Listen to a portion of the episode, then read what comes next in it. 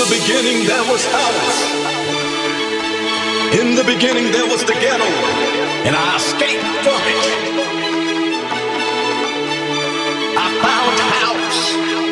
House music saved me. House music restored my soul. House music made me a different man. House music made me believe I can achieve and be anything.